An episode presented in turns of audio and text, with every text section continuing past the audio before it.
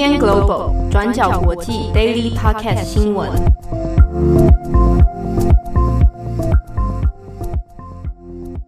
Hello，大家好，欢迎收听 UDN Global 转角国际 Daily Podcast 新闻。我是编辑佳琪，我是编辑慧仪。今天是十二月二号，星期三。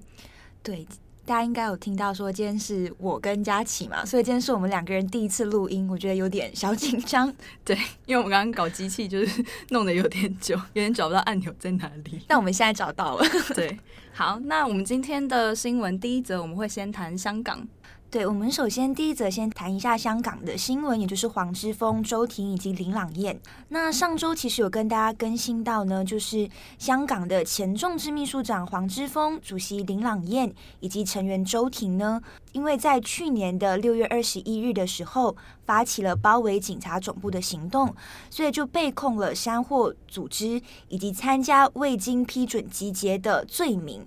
那裁判官在上周一呢，也就是十一月二十三日的时候，决定将三人即时还押，押后到十二月二日，也就是今天才来决定判刑。但是截至录音时间，也就是现在大概中午前，判刑结果是还没有出来的。那我们预计说，结果会在下午的时间出来。可以确定的事情是，如果被判刑的话，他们很有可能会面对三年的徒刑。黄之锋本人呢，其实已经在二零一四年因为雨伞运动的事情，所以已经被判先后入狱了好几次。那如果这一次再被判刑的话，很有可能就是黄之锋第四次入狱了。他在去年二零一九年六月十七日的时候，其实才刚出狱嘛，然后那个时候出狱的时候，就马上投入了反送中的运动。他在受访的时候就曾经表示了，当局可能就是希望说他一次又一次的入狱，但不论是监狱或者是选举的禁令，对他来说都不会阻止就是运动的进行，他会持续就是坚持下去。那另一方面，对周庭来说，如果这次被判刑，其实就是周庭第一次入狱。他在上周开庭之前，其实有在脸书上面表示说自己其实有点担心，也有点害怕的。那值得关注的事情是，周庭除了这一次被控的案件之外呢，他目前也被控就是涉嫌违反就是香港的国安法。原因是在于说，香港的众志成员呢，在去年的二零二零一九年八月，在日本的经济新闻中刊登了广告。那广告的内容呢，就是呼吁国际的社会来声援支持香港的民主抗议。那他预计呢，这个。呃，这个案件也要在今天，也就是十二月二日的时候，向警方去做报道。但是到目前为止，依然没有最新的消息。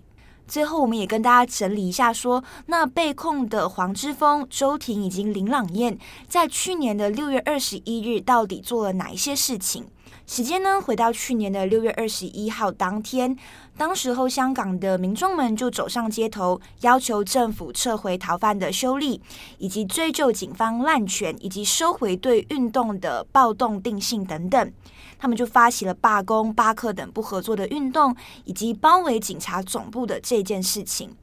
那香港苹果日报就报道了，那个时候在开庭的呃庭上就播放了案发情况的片段，片段上面我们就可以看到说，黄之锋、林朗彦以及周庭其实都有被拍摄到说他们在现场高呼口号，呼吁民众要包围警察的总部。那黄之锋在当天呢，也有高喊说：“我们没有暴动，我们不是暴徒”这类的口号。也因此，就是这样子的事情呢，让这三人就是现在面临了牢狱之灾。目前呢，透过转述，黄之锋和周庭在监狱当中的情况还算是良好的。他们也持续就是勉励大家说，也关注其他香港示威者的状况。接下来第二则新闻，我们要为大家回顾的是提格雷战争满一个月的报告。根据联合国十二月一号的新闻指出，伊索比亚目前已经耗尽了十万难民的饮水与粮食，目前全国是严重缺乏补给的。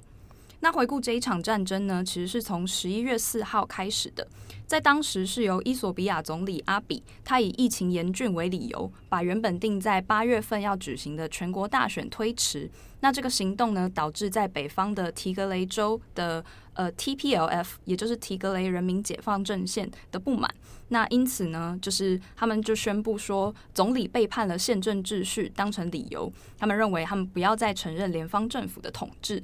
那这件事情呢，也让阿比以叛国罪为名，就是展开了缴清提格雷州的战争。那到现在已经经过了一个多月了。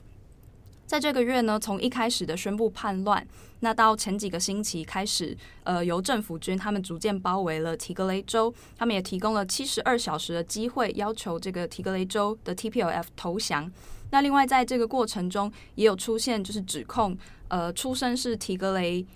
精英阶级的谭德赛，就是他有不忠祖国的一些谣言。那总之就是国内的局势是非常混乱的。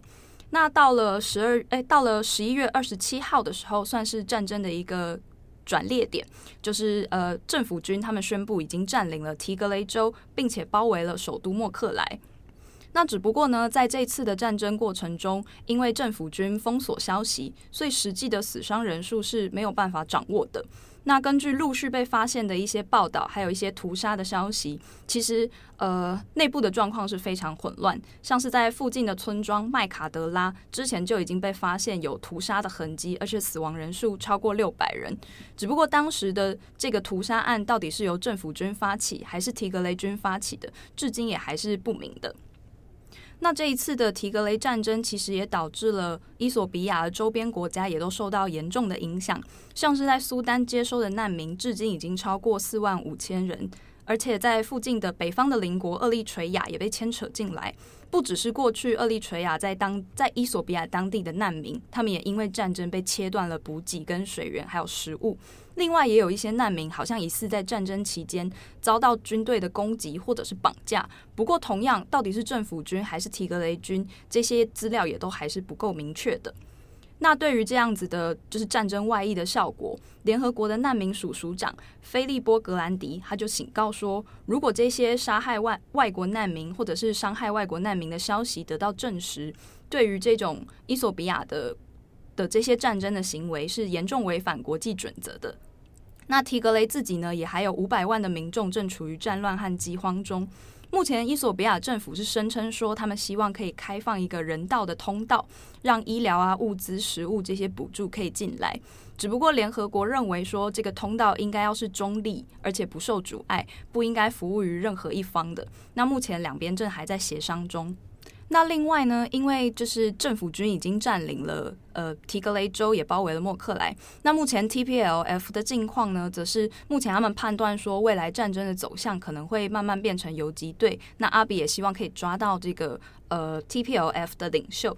那根据路透社的报道呢，其实这个 TPLF 的领袖叫呃格布雷迈克尔，他在前几天就曾经有用文字讯息的方式跟路透进行采访。那他有告知说，这场战争也将会继续战到一兵一卒，而且他也指出说，这次政府军在这整个战争行动中的灭村或者是攻击的行为非常的残酷。那但是政府军越残酷，就越会激起我们战斗到最后的决心。那今天还有一个新闻呢，是三十三岁的加拿大演员，呃，艾伦佩姬，他宣布自己是跨性别者。那他是昨天在 IG 上面公布说，诶，一则贴文，就是他在里面写说，我想要告诉大家，我是一个跨性别。那未来我的代名词是用 he 或者是 they，而我的名字是艾略特。那我也很高兴可以作为一个跨性别者，也很荣幸成为一个酷儿。就那篇文章还蛮长的，这样。然后他的太太艾玛波特纳他们在二零一八年结婚的，也转发了这个声明，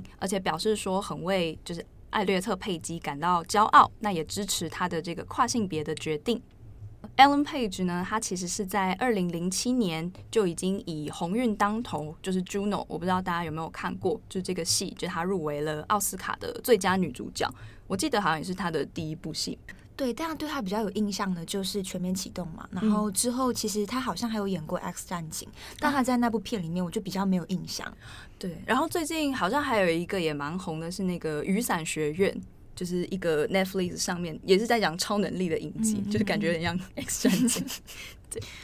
然后呢，就是在这样子的贴文发出以后，其实大部分的人都是蛮支持的。就是在那个脸书下面有非常多，诶，在那个 IG 的贴文下面有非常多就是支持他或者赞成他，或者也有人会分享说自己是跨性别的一些经验的故事，然后很谢谢他愿意为大家发声这样。不过也有看到有一些蛮有趣的讨论，就像是有人会问说：“哎，那这样子，艾略特·佩姬他未来演戏的话，奥斯卡要提名他是男主角还是女主角？”嗯，确实，今天早上在看这则新闻的时候，编辑们其实自己也有讨论说，就是像佳琪提到的问题。但后来大家也有在思考说，是不是需要用性别去做一个区分？因为像是可能我们不会说最佳导演就一个奖项嘛，就不会特别去提名说，哎，最佳男导演。男导演或者是最佳女导演，所以这部分会来是怎么样？其实确实蛮可以讨论的。嗯，而且也有一种说法是说，如果你把演员分男演员跟女演员讲，其实也是在保障就是女性演员的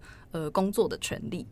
就是让女性的演员就是在这个行业里面可以更加的被看到，是这个意思吗？对，而且可能竞争上面也会比较相相对公平吧，因为可能男性的戏路跟女性的戏路或许也会有一些不一样的差别。当然，这也只是很 general 的改。的的一个分类，未来会怎么样？其实也都还，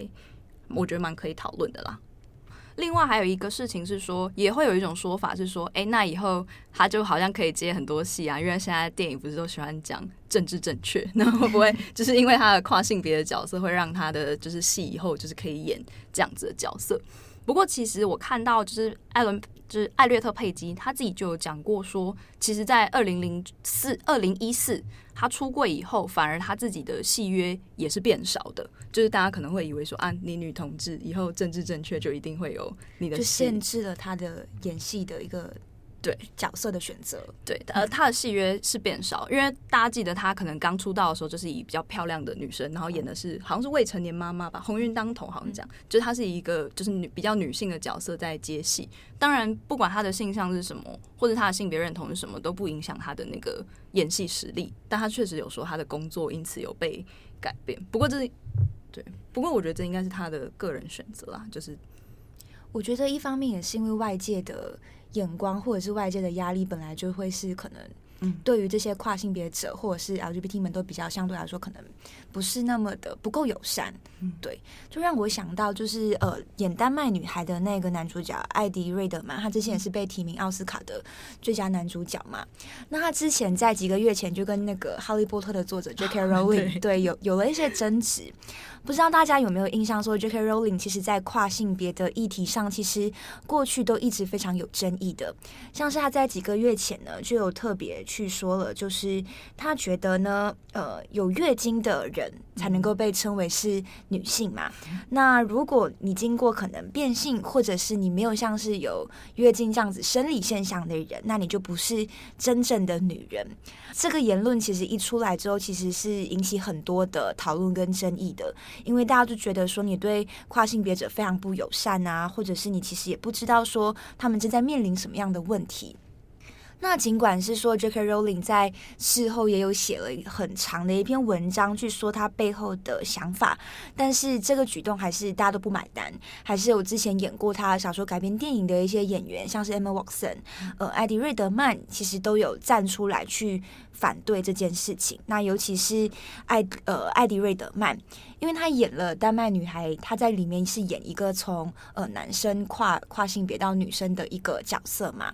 他在。要演这部戏的时候，其实就有去特别跟跨性别者的社群们去做一些交流，跟去跟他们聊天。所以在这样子聊天的过程中，他就觉得说他自己有跨性别族群的朋友们，所以他就会觉得说他不赞同就是 J.K. Rowling 的想法。那他就认为说，其实性别其实是很多元的，就不一定是只有所谓的男生跟女生。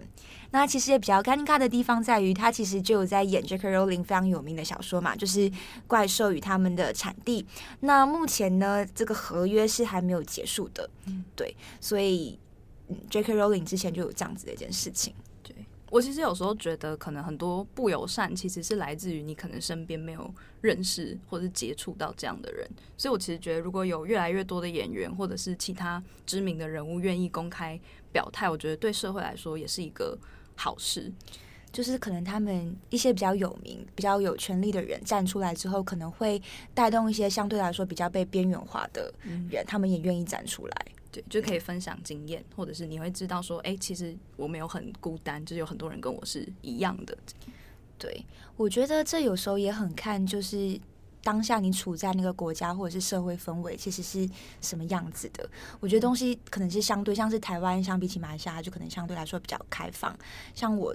之前就是在马来西亚也有看过一些文章，是说政府在二零一八年可能就推。就是有一些呃比较有争议的事情，像是他就说要针对可能跨性别人口呃展开调查，然后特别针对可能跨性别的女生去办理所谓转换或者是纠正他们的一个治疗的过程，所以当地的 LGBT 的一些团体们就出来抗议，说你这样子其实根本不对，然后你也会就是打压所谓这一群 LGBT 的人士，